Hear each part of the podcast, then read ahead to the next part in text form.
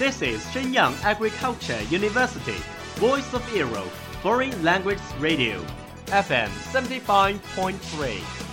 这里是沈阳农业大学时代之声外文广播，调频七十五点三兆赫。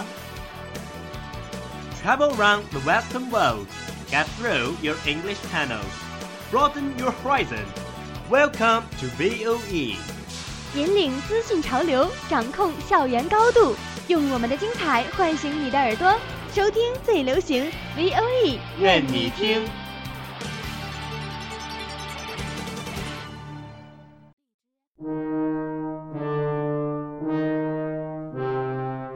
Hello, my lovely audience. Welcome back to our Screen Age. Hi, I'm Timothy. What kind of film do you like during a leisure time? I usually choose some comfortable movies, such as affectionate movies or some comedies.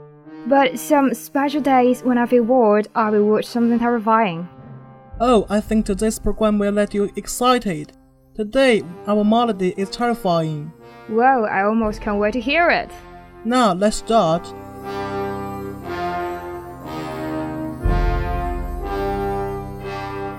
Hey Sarah, which horror movie you have seen is your favorite?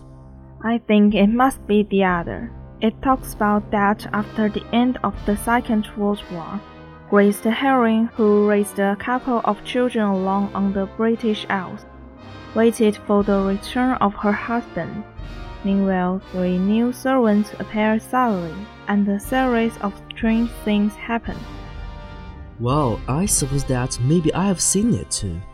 In my opinion, it's more like a psychological thriller. The movie does not create a thriller in its own way, but in a somber atmosphere that brings a horror to the hearts of the people. Yeah, you are right. Until the end of the film, it finally forms the terror that are stirring and locks up at the same time to bring charges against the war and the human nature. Right, it is a work that makes you shudder at last. The well intentioned misdirection runs through from the beginning to the end. Until the end of an anti traditional bottom, people frighten the ghosts. That is so cute. Therefore, it deserves for the compliment. Yeah, however, in my mind, it has some similarities with The Sixth Sense. If free, you can try to watch it. You are supposed to like it. Okay, I will take a try.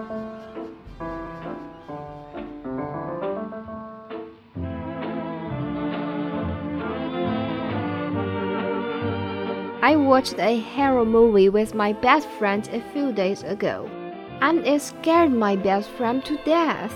You went to the horror movie again. What if? Yeah, it's Happy Death Day. You are so interested in horror movie, but what is called Happy Death Day? It's a good movie, and the name is very interesting. It's too interesting. What story does it tell? Terry was murdered on her birthday, woke up alive the next morning, and was murdered again and again until she found her killer. It is so amazing. This found killer at last. She surely found it. You can't imagine who the killer is. Find out if you are interested. You know what? There is a new horror movie about released it recently, which is called A Quiet Place. Since you like horror movies, you should go see it. It sounds very cool. What does it tell? The film tells a story of a family with two surviving children who come to the countryside to avoid monsters. They communicate in sign language and spend their days carefully. And then what happened to them? Huh, then you can go to the movie theater yourself. It really succeeded in attracting my interest. The film was released in China on May 18, 2019. I'll be remembering you, whatever else. Vivian, have you ever seen the trailer of Blumhouse Truth or Dare? A new horror film directed by Jeff Wadlow. Of course, I have. The film obviously getting a trailer to go with Insidious. You play truth or dare, and if you refuse the truth or dare, you die. The rough plot is Olivia, Lucas, and a group of their college friends travel to Mexico for one last getaway before graduation. While there, a stranger convinces one of the students to play a seemingly harmless game of truth or dare with the others. Once the game starts, it awakens something evil, a demon which forces the friends to share dark secrets and confront their deepest fears. The rules are simple but wicked. Tell the truth or die, do the dare or die, and if you stop playing, you die. If you want to know why horror was so huge in 2018, that's my theory.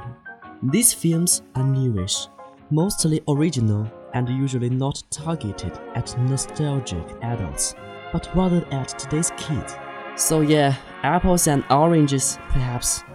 But Happy Death Day is arguably more relatable to today's kids than Transformers The Last Knight. I think Happy Death Day and Blumhouse choose out their the gap in terms of being seen at just the right age and inspire fandom accordingly, and I can't wait to watch it in the cinema.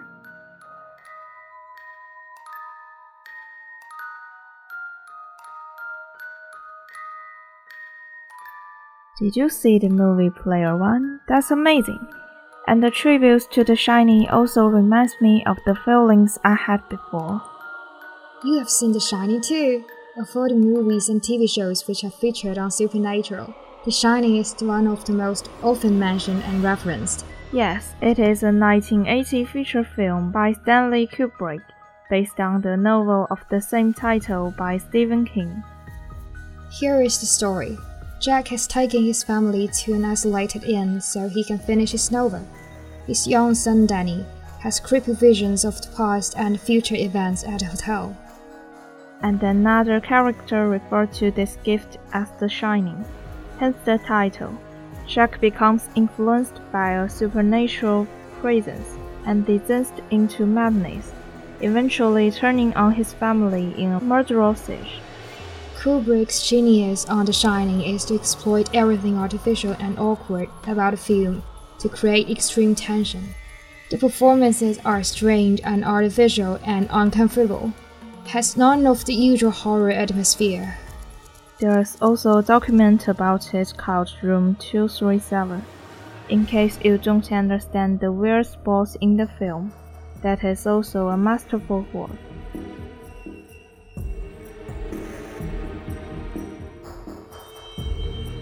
Hey guy, how exciting it is! I can't agree with you anymore. We may feel bored sometimes in our lives. This time, why not try some terrifying films to look for a stimulus? Yes, it's a really good choice. By the way, we don't seem to have much time left. Maybe we'll say goodbye to our friends. Okay, see you next week. Goodbye. 拜拜，感谢制作胡杰。 That's all of today's programs. Thank you for listening. 如果你喜欢我们的节目，您可以同时在荔枝 FM、iTunes Store Podcast 同时搜索 VOE 外文广播电台，为您呈现精彩往期节目。我们下期再见。